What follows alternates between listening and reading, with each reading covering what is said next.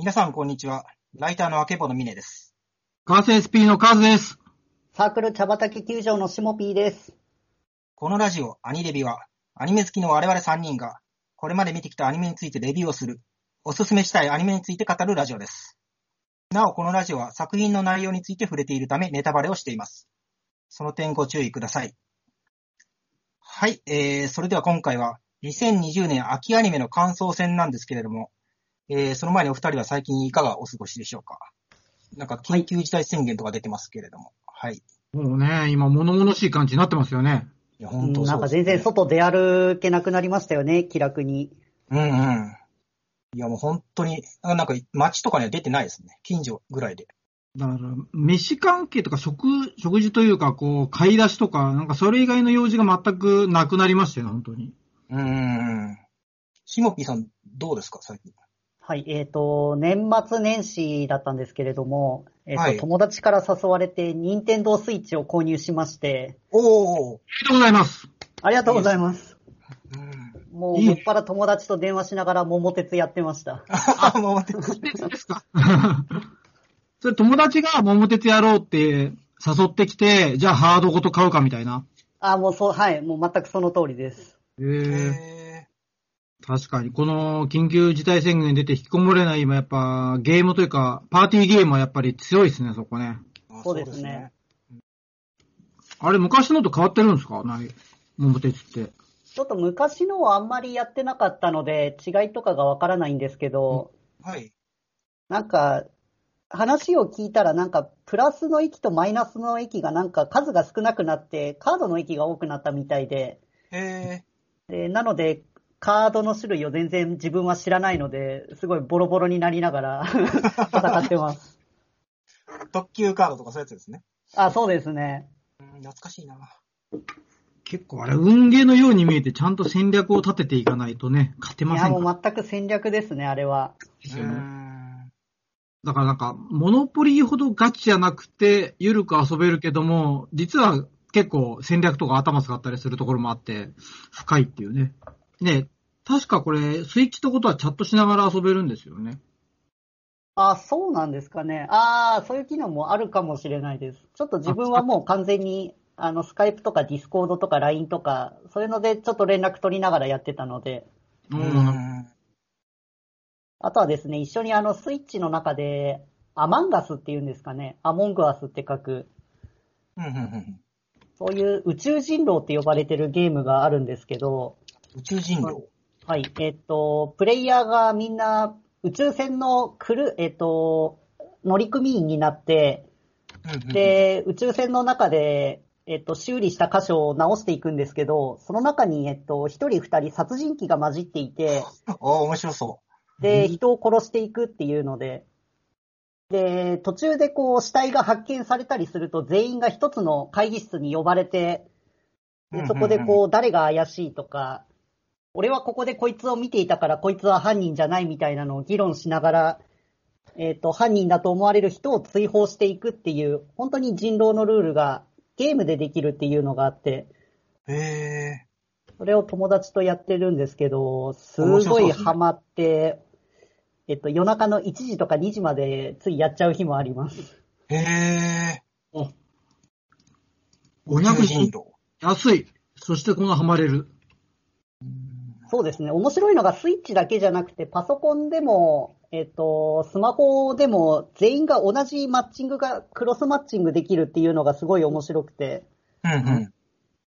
なので、こう、有わざわざスイッチを、はい、えっと、買ってない友達にも勧めやすいっていうので、一緒に遊んでもらってます。あーなるほど。わざわざスイッチじゃなくても、あの、相手は全然一緒に遊べるっていう。そうですね。はい。操作性はやっぱりコントローラーあった方が、キャラの移動が単純に便利なんですけど、うんうん。まあそれでもやっぱりスマホの方が、ね、わざわざスイッチを相手に買ってもらわなくてもできるっていうので、確かに。うーん。こんな感じでだいぶリア充してました。なるほど。結構まあ、そうですね。結構、シモピーさんずっとゲーム好きでこの番組では撮ってますよね。なんか、普段はアニメしか見てなかったんですけど、なんか去年から急にゲームもやるようになりました。リズムゲーム2つですもんね。そうですね。そっちも相変わらず続けてるので、あれ、すごい。よく時間ありますね、そこね。うん。まあ、アニメを見る本数が前世紀に比べたら本当に半分以下になってますからね。まあ、あっちを削ればこっちが増えるという、この、そうですね。よく40本とかアニメ見てたなって思いますね。あますね。はい、自分はそんな感じでした。カズさんはいかがだったんでしょうか？はいあ、えっ、と、私、あの、まあ、寝てないですね、まずね。怖い怖い。寝てないですか？朝5時半までずっと仕事してて、仮眠して起きて、サイト更新して、うんそそして今ここに座ってる感じで、ずっとこんな感じで僕、なんか年末からと言いますか、年末より前からなんですけど、12月から1ヶ月以上こんな感じなんで、あの、どんどん脳細胞が死んでいるのがすごく手に取るように分かってですね。もうそう、アニメのキャラクターの名前覚えられないっていうのはね、もしかしたら俺これに原因があるのかなと。そうですね。ちょっと寝ていただかないとそこは。いや、よくあの、過労でとか、年取ってきて、なんかね、最近のことがよく忘れるとかっていう、おっさんのぼやきがあるんですけど、結構ね、その、おっさんになると割と睡眠とかを軽視しがちで、脳細胞が死んでるのが、もしかしたら記憶力の低下かなっていうのを、アニメを見て、一人もキャラの名前を覚えられない時に僕は今気づきました、そこに。うん、寝てほしいですけどね。わかりました。寝ます。全然外にも出てないんですよね、確か。そうですね。引きこもってるんで、なんか、ずっと、にゃんこと遊ぶぐらいしか癒しの時間がない感じで、ああ、にゃんこ大事ですね。そうですね。あ、でもなんか、パラサイトって映画はね、テレビでやってて、あれは見ちゃいましたね、なんか。あえーっと、カンヌかなんか撮ったやつでしたっけ？アカデミー賞かな？そうです。アカデミー賞取りましたね。え、面白かったですか？ちなみに見られました？あ、見てないです。あ、見てた。あ確かの、実写の映画でしたよね。韓そうです国かどこかの。すいません、見てなかったです。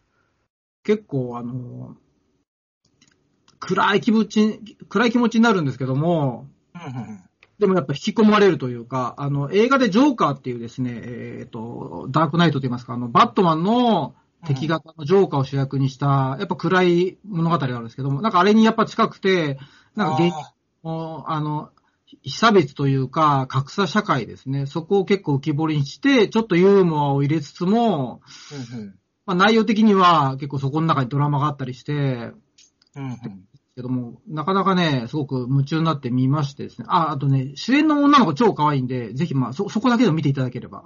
なるほど。そうですかとしての美人ってやっぱ日本人の美人と結構共通するじゃないですか。外見的に。そうですね。アジアあの、あの、普通に燃えられますんで、全然、そこはあの、俺らアニオタにも多分そこはね、とっかかり入りやすいと思いますんで、ぜひ、見ていただきたいって感じで、こんな感じですかね、僕は。はい。なるほど、なるほど。ミネさんは？えーっと、そうですね。私、最近、ようやく、あの、秋アニメが本当見終わった感じで、ううんん、こう、やっぱり順当に消化してても、きっちり年末とかではなかなか終わらなくてですね。はい。えーなんかあんまり一気に消化したいというよりも、ちゃんとしたコンディションで見たいので、うん。うーん、で、しっかり見ていくと、やっぱこんぐらいの時期になりますね。これまたさ、あの、年取ってくるとちゃんとしたコンディションの時が少なくないですか？いやー、そうですね。もう、2本とか見て、3本目とか4本目になってくると結構疲れてくるので、結構、集中力つ続いてない俺がいるみたいな話になっちゃうじゃないですか。いや、ほんとそうですね。これね、あの、なんか、生涯一オタクの人生を歩もうとした時に結構難関ですよね、この集中力持続問題というか。そうですね。それだけ浴びて生活したいんですけど、こううん、やっぱ、ええ結構、ジャンル変えていかないと、その、なかなか持たないというか、見たいのに見れないっていうのが結構辛いですよね。はいはいはい。そっか、ジャンルを変えるっていうのも手ですね。いや、もうほんとそれなんで、ループしてますね。こう、音楽聴いて、アニメ見て、映画見てみたいな、こう、ちょっとずつしかできないっていう。うんで、そうだけど。はい。それでまあ年末はあの、スタジオジブリのやつ見ましたね、映画は。アーヤと魔女だったかな。ああ、や、テレビやったやつでしたっけ？あそうです。宮崎五郎監督のはいはいはい。ジブリ初の 3DCG アニメーションみたいな感じなんですけど、はい。うん、面白かったですね。これ、ゴロちゃんの方だよね、確かね。そうです、五郎ちゃんの方なんですけど、うん。企画は確か宮崎駿だったかな。へえ。もうなんかあの、結構快活なというか明るい女の子、アーヤっていう女の子が、うん。こう魔女の家に閉じ込められてしまって、で、そっからなんとか抜け出せないかみたいな感じをずーっと映す作品だったんですけど、なかなかやっぱりこう、家から出れないとかそういうのってやっぱりジブリの人たちも考えてるのかなとか思いつつ見てて、まあではいもあんまり作品の中でそれ明言しないというか反映されてなかったんですけど、うんうん。うん、でもとにかく見てるとこう、ああ、この家から出たい、この家から出たいっていう気になりましたね。なんか。孤児院に閉じ込められてるのこれ？えーっと、最初孤児院なんですけれども、あの、引き取り手が現れて、で、それが結構意地悪な魔女みたいな人なんですよ。あー、なるほど。えーで、その家に、えーっと、連れて行かれて、古希使われるみたいな、魔女の手下として。おーはい。で、そっからどうやって脱出するか、みたいな、こう、映画で言うとキューブみたいなって言ったら言い過ぎですけど、あー、閉じ込められて、なんかいろいろ仕掛けがあって、みたいな。そうそう。こう、出ようと思っても、こう、扉がなかったりするみたいな、そういう作品にも見えたので、うん。で、子供向けかと思いきや、意外と大人も楽しめる感じですね。そうですね、なんか。で、ほぼ出ないまま終わるっていう、不思議な作品で、えー、でもさすがのジブリだったんで、こう、なんかこう、集中して見れたというか、興味が一気に持っていかれた感じで楽しかったですね。なるほど。そっか、ジブリの 3DCG は珍しいとか初か。なるほどね。初だと思いますね。確かに。あの、なんか、本当にこう、狂ったような書き込みっぷりがやっぱりジブリの売りだったんですけど、そこから一歩なんか、こう抜けて幅広くなった感じしますね、そこは。あそうですね、本当に増進してるというか。うん。草原のこう草一本一本が別々に動くみたいな頭のおかしい作画がええジブリの魅力でしたけど。うんでしたね。ハウルって本当にすごかったもんね。びっくりしたもんね。いや、すごかったですね、本当に。ゲド戦記とかもやばかったです。ちょっと僕、ジブリ後期のアニメって、実はあんま僕の中で刺さってなくてですね、すいません。あの、うん話があんまり面白く、なんつうの。え えわかりますよ。非常によくわかります。ま魔女宅とかそのあたりまでは僕本当にもう大好きで、もう繰り返し見てます。はいはい。うんそれ以降、ハウル以降ですかね。そうですね。なんか、もののけ姫まではギリ、でもあそこもね、見た1回だけだったらやっぱ、あまりピンとこなくて、やっぱ2回3回見て、なんか話の筋とかがだんだん分かってきて納得するんですけど、うんまあやっぱ、でもあれは絵を楽しむアニメだと思えば、なんか納得するというか。そうですね。こう、屋久島とかそういう木を見るとか。はいはいはい。そっか、ああやとマリオ、僕も一応録画はしてあるんで、じゃあ見てみたいと思います。はい。えーっと、まあ、大体私の近況こんな感じなんですけど、お二人他何かありますか？いや大丈夫です。もう、あ秋アニメの話いっぱいしたいです。そうですね。わかりまし。た。はい。はい、じゃあ次に行きます。はい、えー、それではですね、この後の番組内容なんですけれども、今回は2020年秋アニメの感想戦をやってみたいと思います。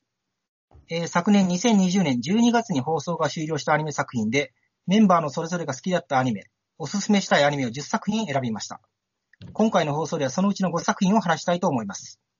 えー、あの、いかんせん作品数が多いので、あの、ここで取り上げている作品も全員が見れているわけではないんですが、あの、この3人で分担して選んだラインナップだと思っていただければと思います。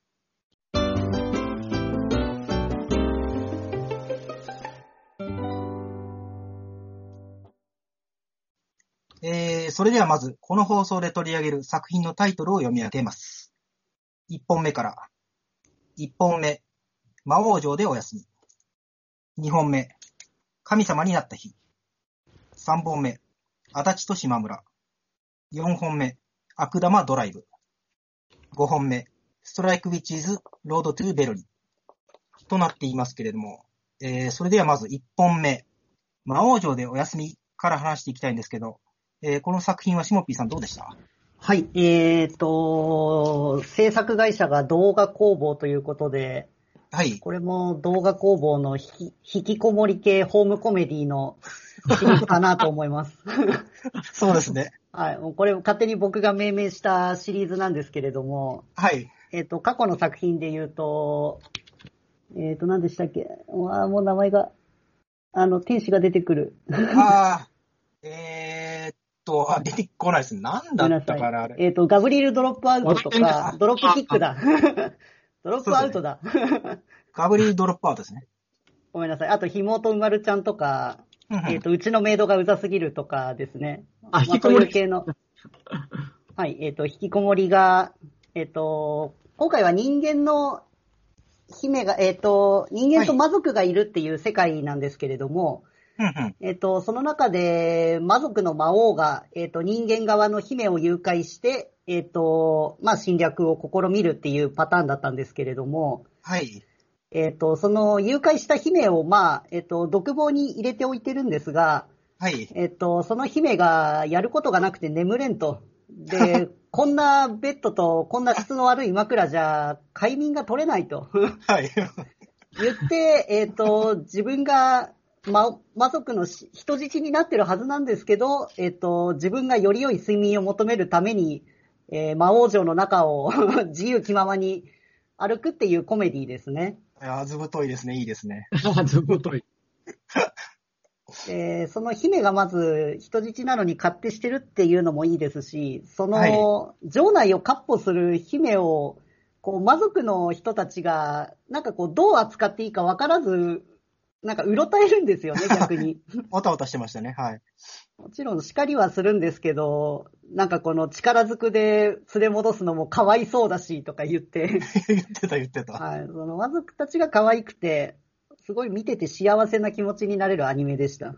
うん、魔族優しかったですね、本当に。そうですね。うん。みえさんもご覧になってましたか？あ、見てました。チモピーさんおっしゃってたように、こう、姫が城内を徘徊するんですけど、こう、なんかすげえでかいはハサミを持っててですね。そうですね。で、こう、魔王城の中をちょきちょき歩いてるんですけど、で、魔王を襲うっていう、これもう完全にクロックタワーのシザーマンで笑いましたね。なるほど。これゲームだったら姫がモンスターじゃないかっていう。最初から姫をそうだ守ってあそうですよね、確かに。はい。もうそれで、うわ、すげえなっていう。そのなんか、姫にこう、最初から振り回されてる感じっていうのが良かったですね。で結構今おっしゃってくれたように、なんかゲームっぽい世界観になってるんで、うん、うん、うん。えっ、と、城内の中でマグマがこう湧いてる場所とかがあるんですけど、そこに姫が落ちて死ぬんですよね。道中で。笑いましたね。で、死ぬんですけど、なんか棺桶になって、はい。姫の墓っていう状態になって、それを悪魔修道士のところに持ってったら蘇生させてくれるっていうので、毒絵ですよね。あ、そうです、そうです。だからもうそこはなんか RPG の雰囲気を、なんか原漫画の原作のところで持ってきたようなことをなんか見かけたので、うん、うん、ううん。うん、ゲームっぽくてすごい面白いですよね。いや、ほんと。なんか、すごい、こう、ストレスなく次々見れたので、もう1日2、3話見ても平気な感じなのが軽くて良かったですね。ああ、うんそうですね。はい。やっぱりストーリーものとかだと結構構えてみるんで、こう2話続けて見たりしたら結構疲れちゃうんですけど、うん。すごい良かったなと思いました。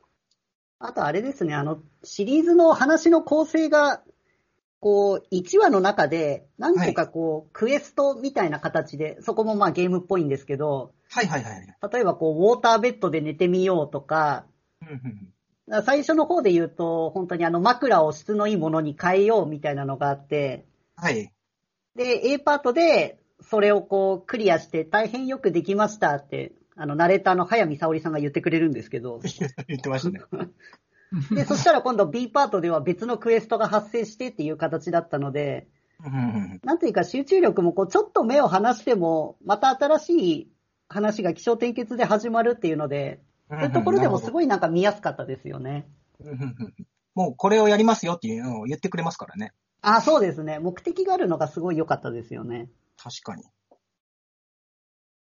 うんで、あとは個人的には物語の中盤のところで、その、姫以外の人間の人質がちょっと捕まるんですよね。あ、そうですね。捕まってましたね。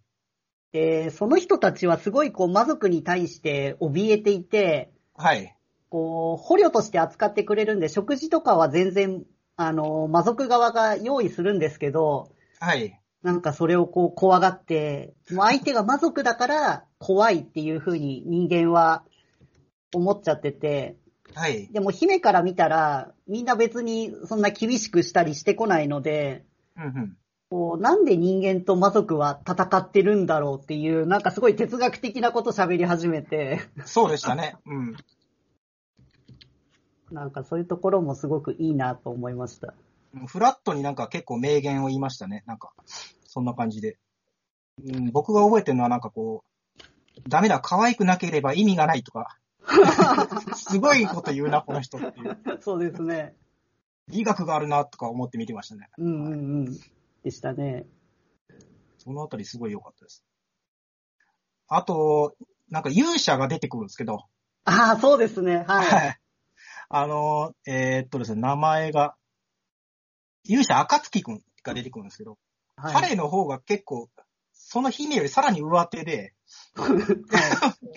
で、暁くんが夢に出てきてうなされるみたいな話があって、ありますね。はい。で、なんかこう、蜂が飛んでて、急に暁くんが蜂食べて、あ、甘いとかっていうわけなくなること言うしまって、あれ爆笑はしましたね、はい。もう、なんかお似合いじゃねえかと思いましたけどね。そんな感じの作品でした。もう本当にストレスフリーで、丸っこい、あの、いわゆる動画工房のキャラデザで、うんうん。うん。なんかこう、ぴっちりしてないキャラデザだったので、なんか本当にこう、見てる方が、その、な体力使わずに見れる作品だったので、うん。こんだけ本数が多い中でもすごく楽しめた作品でした。あそうですね。そう思います。みんな優しいっていうのがいいですよね。うん。もう本当に基本だ誰もが悪意がなくて、すごい素敵な作品です。そううん癒し系です。はい。癒し系でした。はい、えーっと、他何かありますかね？あ、あと、触れるならオープニングが結構珍しくて、うんうん。なんていうんですかね、最近のアニメソングってこう、曲とこう作品の中身の歌詞自体があんまりマッチしてない曲とかもまあまああったりするんですけど、うん、そうですね。今回はなんかもう完全にその魔王城でお休みの世界観を表した歌詞になってて、うんうんうんなんかすごい、なんか最近にしては珍しいなと思って、すごく好きでした。なんかこう、お前もシングにしてやろうか、みたいなこと言ってああ、そうです、そうです、そうです。何言ってるんだと思って。デーモン小暮的なね。でも書ったみたいなこと言ってて。はい、そんなところでした。はい。えー、ということで1本目ですね。魔王城でお休みでした。はい。えー、続いて、続いて2本目。神様になった日について喋りたいんですけれども、こちら、えーまずカーズさん、こちらいかがでしたでしょうか？うーん、やっぱりですね、あ、僕、はいえっ、と、アラフォーなんでは、思春期にやっぱりキーというゲームに感化された人間としては、こう、あの前田先生の脚本といったらもうやっぱり期待値が高いわけですよ。そうですね。で、それをやっぱり、その期待を超えるかのような、まず、作画のクオリティで、具体的に言うと、お女の子たちの目がみんなキラキラ輝いてて、ああ、そうですね。それが動いてるんですよ。うんうんうんその作画カロリーだけで、マジでなんか催催してくる感じがするというか、催す。やべえこれと思って、いやもうそ、そ、そこだけでもうなんか本気が伝わる感じで、ああ、そうですね。なんか内容も実際こう、なんか前田シナリオらしい、こう、言ってしまえば寒いギャグなんだけども、それを全力でやることで、なんか楽しめる感じがするというか、なるほど、なるほど。そこの辺がね、なんかね、僕結構ま、麻雀界はやっぱり印象に残ってて、オリジナルの役をどんどん作っていくんですよ、ヨータ君は。はい。なんかずーっとリーチ連続でやったりとかして、ちょっとね、そのくだらなさに、くだらねえって言いながら笑って楽しめる感じがして、僕はすごく、あの、印象に残ったアニメということで、はい。ちょっと注目でしたね、これは。はい。なんか、東南シャーペーみたいなこと言ってましたね、ポンで。そうそうそうそう。で、また、なんか、その敵、敵型と言っていいのが、またあの、女社長じゃなくて、あの女性の方で、あ、また結構エロね、結構気になる存在でもありましてね、もうなんか、いろいろ楽しめますよね。CEO ですね。涼しいですね。あの辺、原黒さんも含めてなんかね、すごい楽しい回で、うんその前はラーメン作ってたりとかね、わけわかんないアニメなんだ。なんだこれだと思いながら、はい。まあ、オールジャンルってことで。はい面白。えーっと、じゃあ次、ちょっと私なんですけど、ちょっと、キャラクターの話をちょっとするとですね、この、妹キャラがいたんですけれども、います。なるかみそらちゃんっていう子がめちゃくちゃ可愛くてですね、はい。語尾、語尾にダシってつけるんですけどね。ええ一昔前の女子高生みたいな感じで。はいはい。いやもうなんか髪の毛もすげえ長いし、超好みでしたね。なんかあの辺の。ちょっとふ古い女子高生の姿もなんか、前田先生らしくて僕はすごい好きなんです。なるほど、なるほど。あそのあたりも。今の時代にこれ持ってきてるのかっていうところも含めてなんかね、好感度アップでしたね、あそこも。うんなるほど、なるほど。まあそのラーメン界でね、実際ね、そのソラちゃん活躍するんですけどね。うんまあ、あとはそうですね、なんかまあ、世界系、作品としては世界系に見せかけてたはい。けど、あまあ、世界系じゃないというかですね。あの、みんなで作ってた映画の中では、こう、あの、女の子を救って世界が滅びるみたいな話だったんですけど、はい。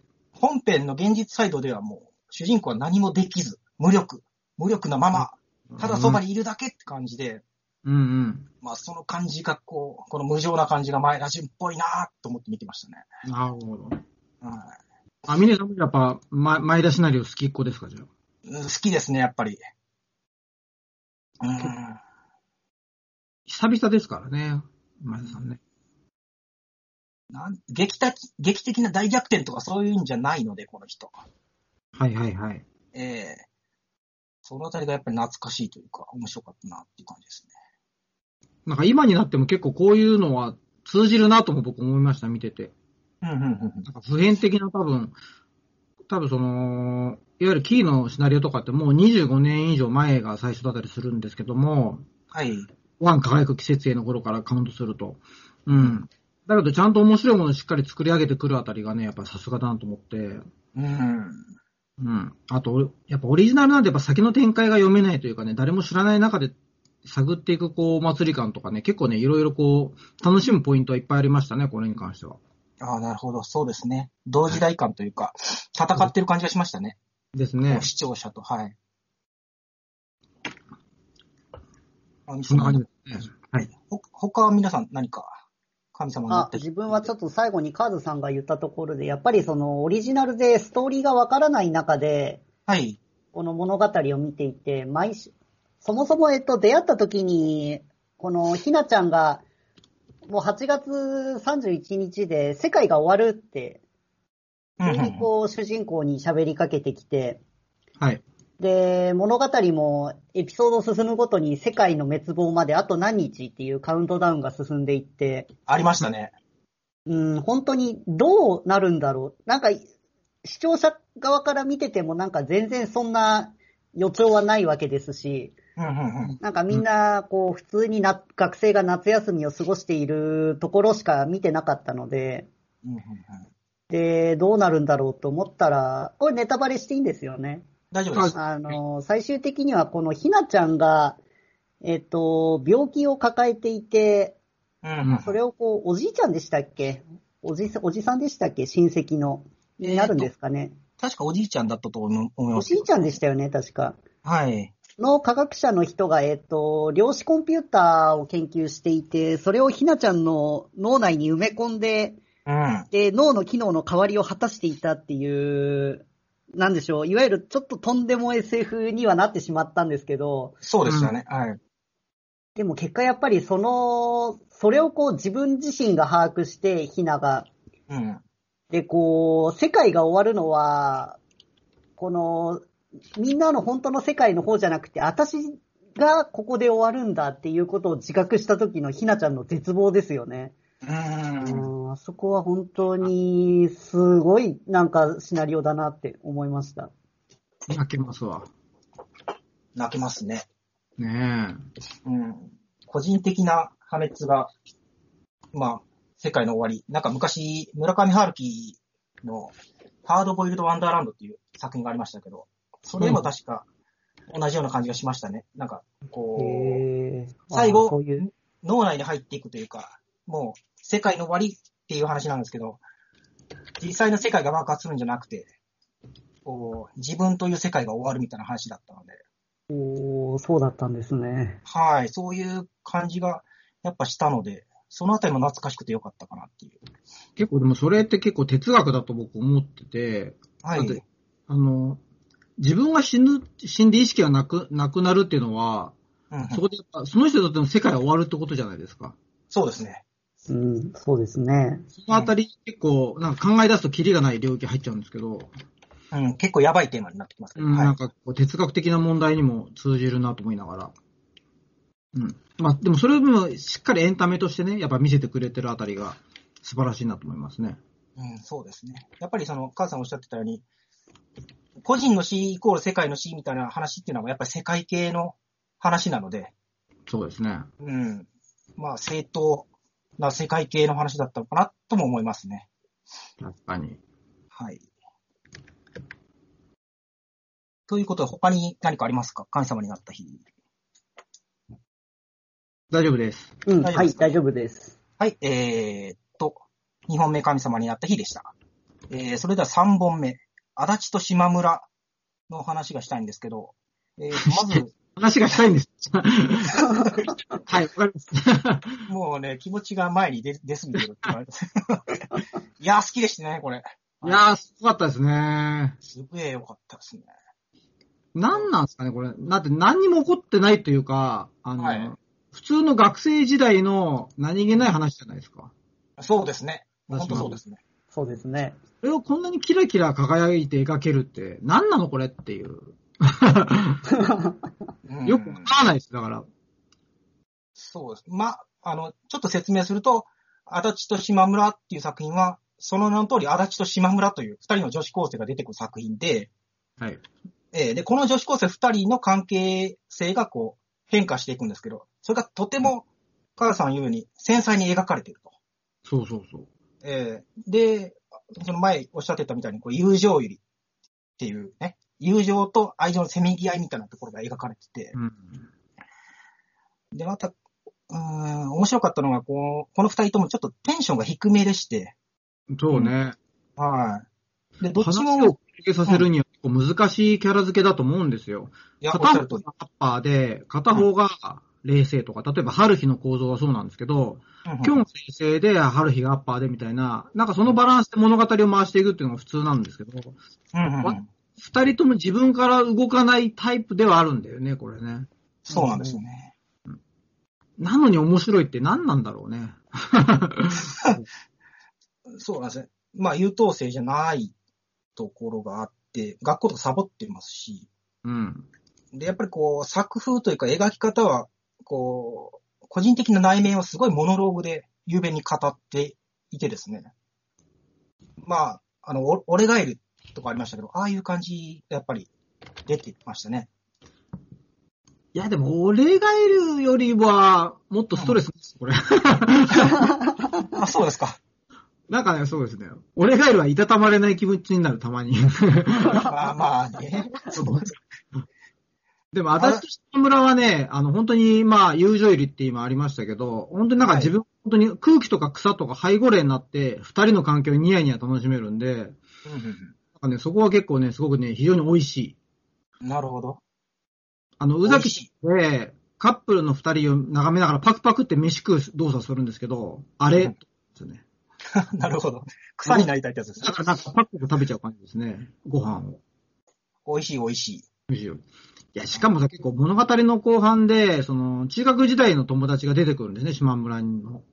出てきましたね。だもう、なんか、元カノじゃんみたいな、元彼なじゃんみたいな感じざわっとする。で、そのなんか、お互いにデート行っちゃったりするし買ったキーホルダーを、偶然、ちらっとこう、足立が見かけたりとかして、そこでなんか、もやっとするというか、その時にはまだ二人のつながりはわからないんだけども、みたいな。なんかね、そのあたりのモヤモヤ感がすごく、うまく出てたと思います、冬に。なるほど、なるほど。要は友達、自分が親友だと思ってる友達が他の同性の子と仲良くしてる時に感じるもや、もやもや感が、うんうんうんうん。いいですよね、そこの出し方がね、これって。そうですね。こう、単純な嫉妬とも違うっていう、まだそこまでいかない感じですよね。うーん、なんか嫉妬なのかこじらせてんのか、なんなんですかね、本当に。ただまあ、言うても尊いってことで、これはもう全人類見ていただければ、ってなれる。幸せになれる感じ。イライラしないと思います、世の中に、多分。あのーちょっと宇宙人の話がしたいんですけど、いい話します？あの、や、あね、あ、ヤシロ、エリオあれ、デンパウナの方だ、あれ。それ前の方の作品なんですけど、なんか、そう、おな、おな、説明すると、入間ひとま先生っていう小説家さんの同じ作品で電波女と聖書男っていうのがあって、そちらにも宇宙服を着た女の子が出てきて、それが多分ヤシ、と多分同じような人種なんですよね。そうなんですね。それがエリオなんですよ。なんだかよくわからない人が出てくるんですけど、うん、初登場になんか、いや、まだ顔ができてなかったとか言って、うん。本当に宇宙人なのみたいな。よくわかんない。こう、もう本当自称宇宙人で、こう、見てる側は本当宇宙人かどうかわからないんですよね。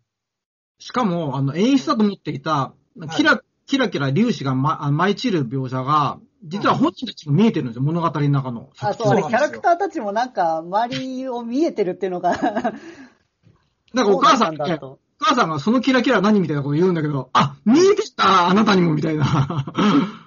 これアニメの演出じゃななかったんだみたいなところも、なんか宇宙人っぽくて、うんうんうん。すげえ気になりますね、あれね。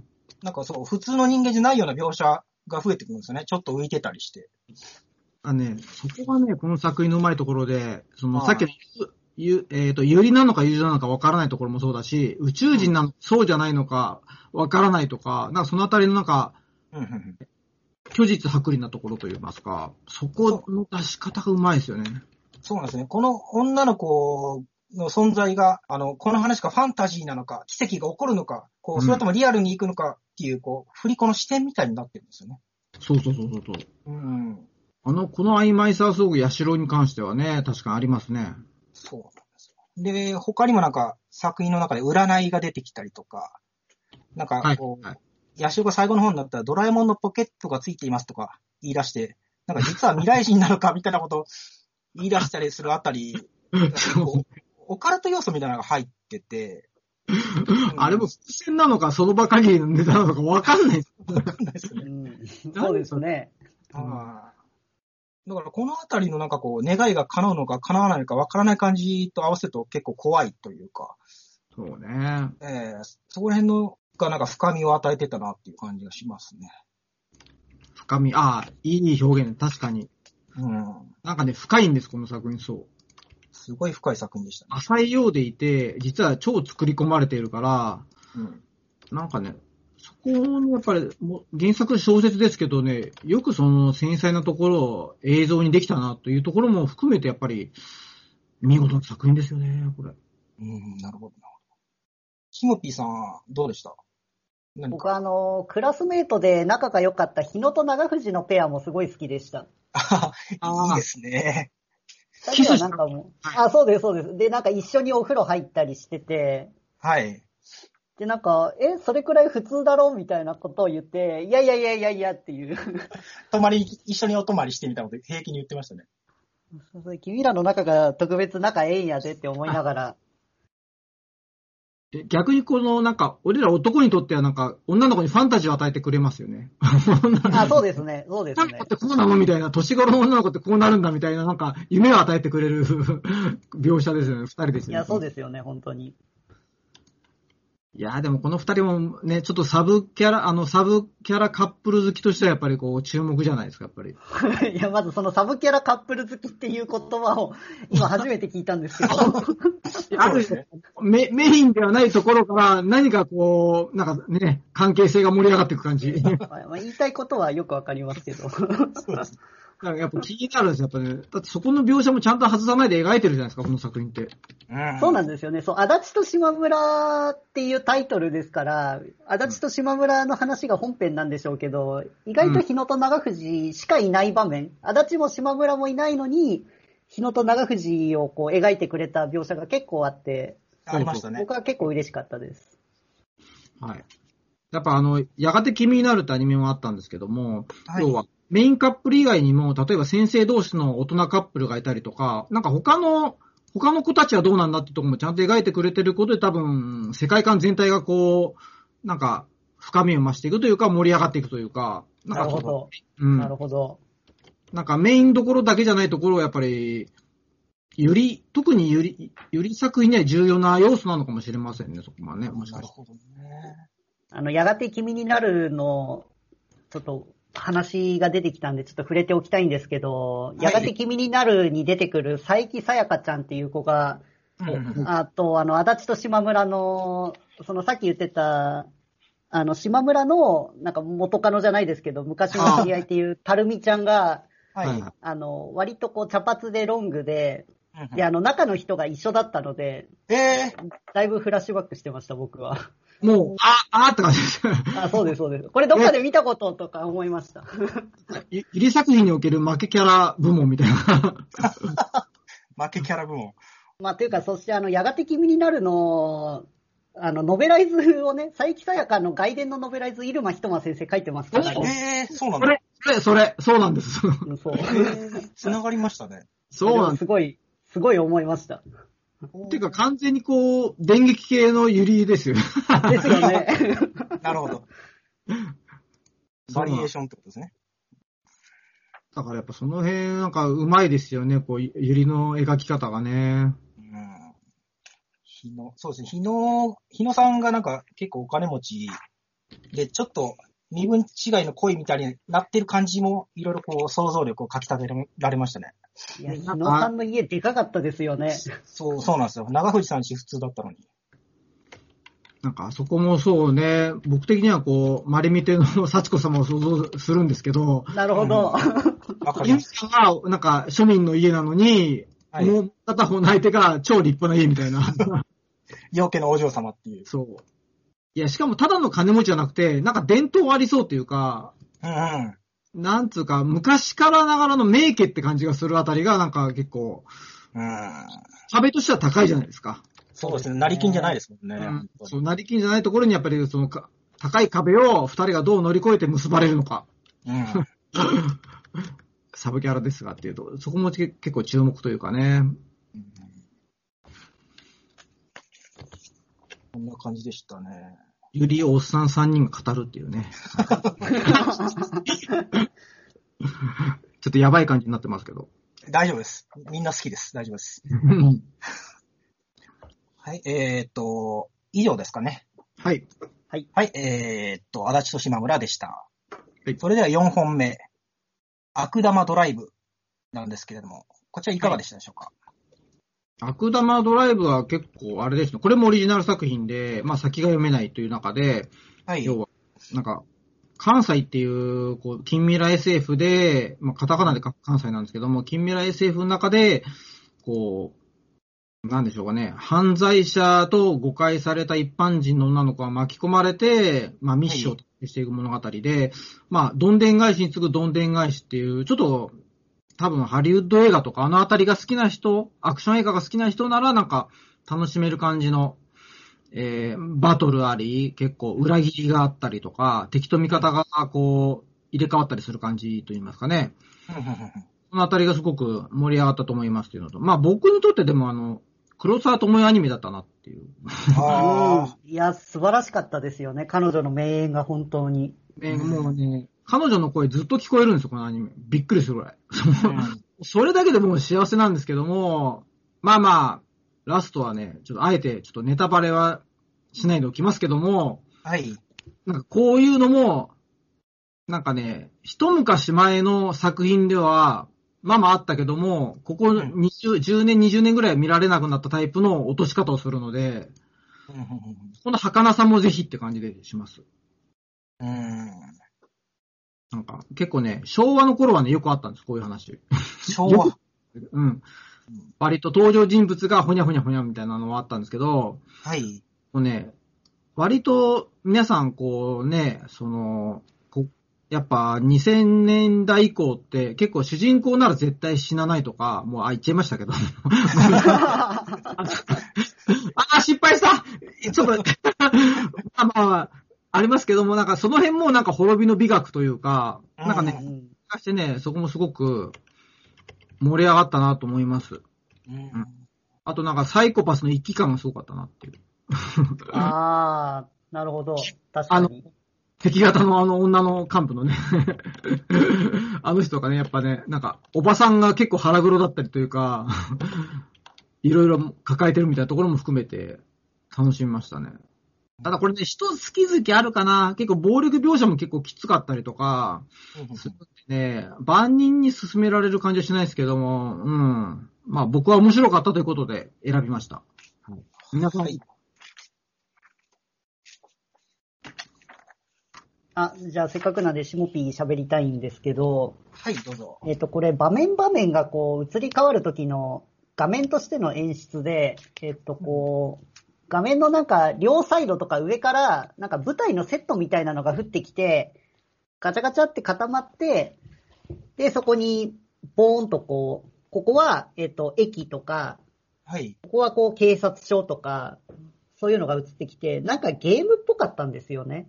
うん。なんかこう、ある、ゲームやってて、なんか場所移動しましたみたいな感じ受けて、で、こう、名前見たら、えっと、監督さんの田口監督っていう方が、えっと、ペルソナ5のアニメ作ってた方だったんで、なるほど。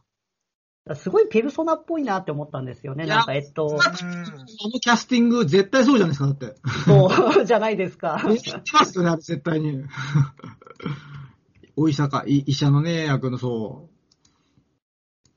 確かに。僕ね、あれドリフ思いま、ドリフターズの8時台全員集合のセット思い出しましたけど、ああ、そうですよね。そうそう。要は側面、奥行き、床が、ダンダンダンダンつって変わっ、なんかセットのように変わっていくあの演出が、アニメには、アニメではかなり珍しいというか、多分初めて見たかもしれない感じで。そうですよね。なんかあれが気持ちよかったんですよね。なんか効果音とかがついてて。はいはいはい。なんかね、あの辺もすごくスタイリッシュというかね、かっこいいなと思いますよね。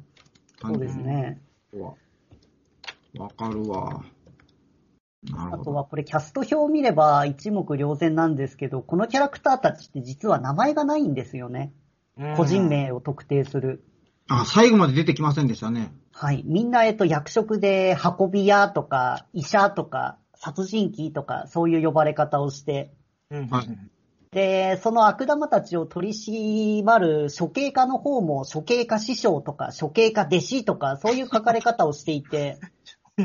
本当に個人名が一切出てこなくて、徹底してるなうん。本当にそう、徹底してるなと思いました。うん。これね、結構あの、優しい雨、元優しい雨の松崎さんが、なんか、はい名前、キャラの名前覚えられなかった俺には優しいアニメって言ってましたね。ああ、わかりますわかります。そうあの、医者のあいつとか言えばいいわけですからね。医者とかハッカーとか、それで通じるわけです。それが正解なわけですからね。うん。それがね、最近のアニメとしてはすごく俺たちに優しいアニメ。わかるな確かに名前覚える必要がないっていうのは結構でかいんですよね。うん、なんかすごい珍しいなと思いました。あと、この作品の本編の中ではずっと詐欺師、詐欺師って言われてるんですけど、彼女、彼女は本当は別に悪玉ではなくて、ただの本来一般人だったわけで、うん。だからキャストの欄だと徹底して一般人って、一般人黒沢智代ってなってますからね。うんうん。過去詐欺師ってついてたか覚えてないですけど、まあまああそう、です。ついてないです。一ないの。般人黒沢智代でした。まんまなんですね。であの、あ、どうぞどうぞネ。タバレ言っちゃったんで、最後まで言っちゃいますけど、最初に出てくる500円玉が最後に繋がるんですよ。ラストシーンに。うん、そうですね。これと思って。そうそうそう、それみたいな。なんつうの、なんかい、粋な、粋な小道具が、最後になんかそこが伏線というか、つながりになって出てくるあたりが、うまいと思って、うん僕はああいうの大好きで、そこもちょっと言っておきたかったです。うん、だから結構ね楽しみましたね。こんな感じかな、僕は。はい。あ自分はあとオープニングがこれめちゃめちゃ凝ってて、えっとなんか普通のアニメと見比べると全然違うんですよね、テイストが。うんちょっと口でうまく説明はできないんですけど、うん、そこは本当に珍しいなと思いました。うん。結構影が多くて画面が黒くて、あ、そうね。このアニメ全体ちょっと暗めですよね。はい。あ、そうですね。まあ、アニメ本編の方もすごいなんか、明かりが全然なかったですよね。そうそうそう。すごい殺伐とした世界観をそれで表していて。あれ、家庭の液晶テレビによってちょっとね、見づらかったかもしれないかなと思って。うん。あただオープニングはいい意味でアニソンっぽくなくて、かなりスタイリッシュな映像になってるので、よかったら皆さんまずオープニングからだけでも見ていただけると、はい、興味惹かれるう感じですね。うんはい。はい、えーっと、わかりました。えー、4本目、悪玉ドライブでした。えー、続いて5本目、ストライクウィッチーズ、 Road to Berlin。なんですけど、こちらはシモピーさん、どうでしたか？はい。はい、えー、大好きな僕の部活、女女子部活アニメです。部活。僕は言い張ります。いや、ねえだろ。僕は言い張ります。割と生死に関わってますけど、部活だと言い張る。はい。血が出てましたけど、はい。えっ、と、まあ人気シリーズですよね。こう、魔女の女の子たちが、えっと、人類の敵のネウロイっていう存在があって、それに対抗できるのは、えっ、と、若い魔力、若くて魔力を持った、えー女の子たちだけっていう、まず世界観な話です。そうですね、はい。えー今回が第3期になって、本当に長く続いているシリーズなんですけど、ちょっと改めて考えてみたら、この作品何がいいのかなって思ったんですけど、はい。こう女の子たちがうんうん戦わなきゃいけなくて軍人なわけなんですけど、はい。その軍人として戦わなきゃいけないところと、あともう本当に少女としてのところっていうそのギャップですよね。うーん、そうですね。なんかそこでキャラクターを見せているのが、で、その子たちがこうお互い支え合って、一人ではやっぱりなかなか立ち向かえないので、うんうんこう仲間と、まあちょっと、ちょっとした言い争いなんかそのズボラなところがダメなんだって注意されたりもありますし、はい。そのなんか、まあ恋愛的にゆりゆりしてる子たちもいますし、うん、そうですね。大いにあります。なんかそういう関係性が、はい、頭、こう集まって一つのチームになってるっていうのが僕はすごい面白いのかなと思って、うん、部活的というかね、ありますね。そうですね。なるほど。あどうでしょう、峰さんは。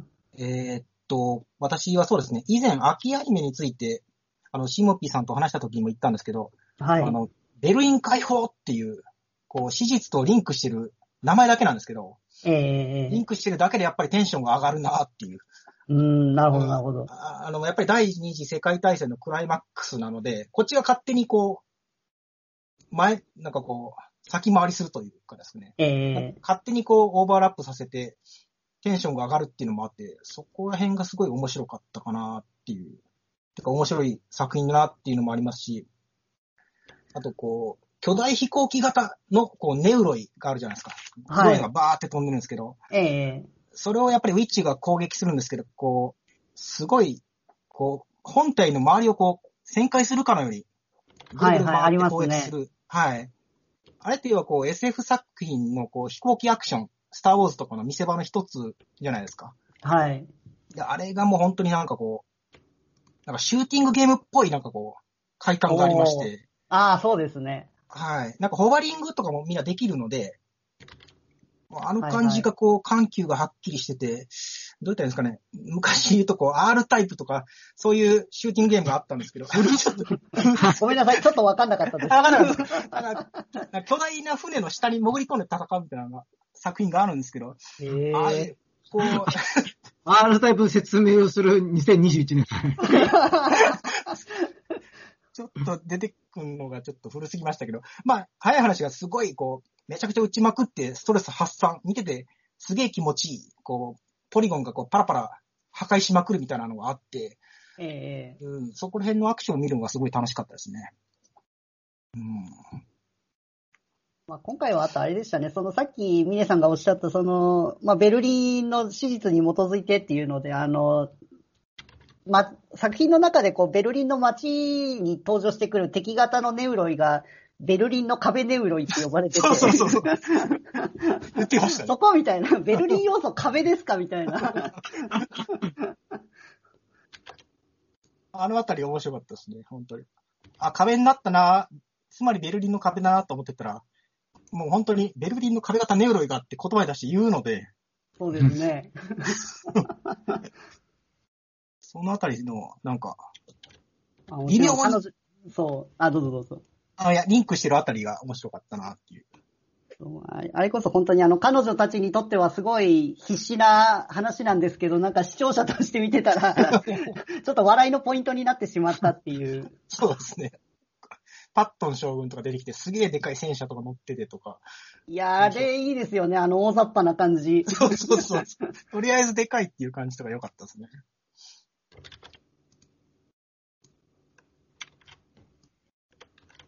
僕あとちょっと触れておきたいんですけど、えっ、と、まあ、この後のちょっと6本目から10本目にもちょっと出てこないので、ちょっと触れておきたいんですけど、えっ、と、同じクールで専用のシグルドリーバーっていう会あがありまして、うんそれ、はい。はい。いいですか？ごめんなさい。おな同じクールに、やっぱ同じ路線のが2つ来たなと思って。そうう、んそうなんですよ。で、路線は一緒だったんですけど、じゃあこの作品の違いは何だろうって思った時に、えっと、ストライクウィッチーズの方は、えっと、基本的にウィッチだけで作戦を立てて、で、まあ、ウィッチが全部こう、戦って現場に出るっていう話なんですよね。うんこう、見せ方もそうですし、まあ、パットン将軍とかは多少出てきましたけど、はい。でもこう、やっぱりメインはウィッチとウィッチの、の世界っていうところの見せ方だったんですけど、戦翼のシグルドリーバーに関しては、はい。その、戦える人たちと、その、まあ飛行機には乗れるけど、その自分たちには魔力がないっていう男たちと、うんうんうんあと基地で待ってるこう、一般人たちうんうんうんと、を、こう描いてるっていうのがシグルドリーバーの、まあシグルリの方だったので、うんうんうんうんそこのやっぱり差別化は同じクールで似たような路線ではあるんですけど、はい。やっぱりそれぞれこう違った物語を描いてるんだなっていうので、うーん。うん、どっちもやっぱ面白いですからね。なるほどな。はい。あ、し、あの、ストライクウィッチズの方には、あの、ふんどしの男が出てこないっていうの。ふのしの男は出てこないですね。台無しですね。せっかくの水着、そうですね、水着会がっていうのがね、もうびっくりしたよ、そういえば俺、あの回さ。普通に飯食いの方ですか。そういや、そういや系のさ、あ、そうですね。なんだこのアニメとも言いながら、まあそのあたりも含めて、やっぱ男の扱いの違いは、そうね、やっぱ大きな違いありましたよね、そこね、シグルドリーブ。うんはい。はい。そんな感じですかね。まあ、あと、ただ、今回は、えっと、ストライクウィッチーズロードトゥーベルリンはすごい真面目な話なんですけど、はい。あの、冬アニメで、えっと、ワールドウィッチーズを発信しますっていう、まあ、スピンオフの、あの、ギャグアニメが始まったので、あの、うん皆さんぜひ、あの、ギャップを楽しんでくださいっていう宣伝をしておきます。わかりました。最近流行りのこう、スピンオフの方が、うん軽くアニメになったりするやつですね、これね。そうですね。異世界カルテットとかもそうですよね。もう、そうそうそう。はい。ああいう感じで、この本編はすげえクソ真面目にシリアスなことやってて、うん。で全然違うスピンオフで、なんかキャラをリラックスしてあげるっていう感じの。なんか、ゆるい系の、頭身がちょっと短くなる系のやつあ、はそうです、そうです、そうです。ああ、本当に、て、天スラ、あの、天性スライムとかもそうなんですけど、はいうん。結構ね、そういうのが最近のちょっとアニメのトレンドになってますよね。やってますね。まあでも、ストライクウィッチーズ、なんかおっぱいがでっかくなる話とかありましたけどね、呪いで。ああ、ありましたね。まあそうですね、本編の中でも、はいそ。こもだから、あの、軍人と、あの、少女を扱う時のギャップですよね。本編の中でも。なるほど。あの、ルッキーニちゃんが大体そういうね、いたずら役の回し をやってくれるのでね。あの子可愛いですね。そこは本当に一期から変わらず、あるおふざけ会があったんで、すごく良かったですね。はい。えーっと、大丈夫ですかね？はい。はい。はえー、5本目、ストライクウィッチーズ、ロードトゥーベルリンでした。えー、以上、5本目まで聞いていただきました。えー、それでは最後にもう一度タイトルを読み上げます。1本目、魔王城でお休み。2本目、神様になった日。3本目、足立と島村。4本目、悪玉ドライブ。そして5本目、ストライクウィッチーズ、ロードトゥーベルリンでした。はい、えー、今回はこの辺りでおしまいになりまして、6本目以降は次回に話したいと思います。2020年秋アニメ感想戦、1本目から5本目でした。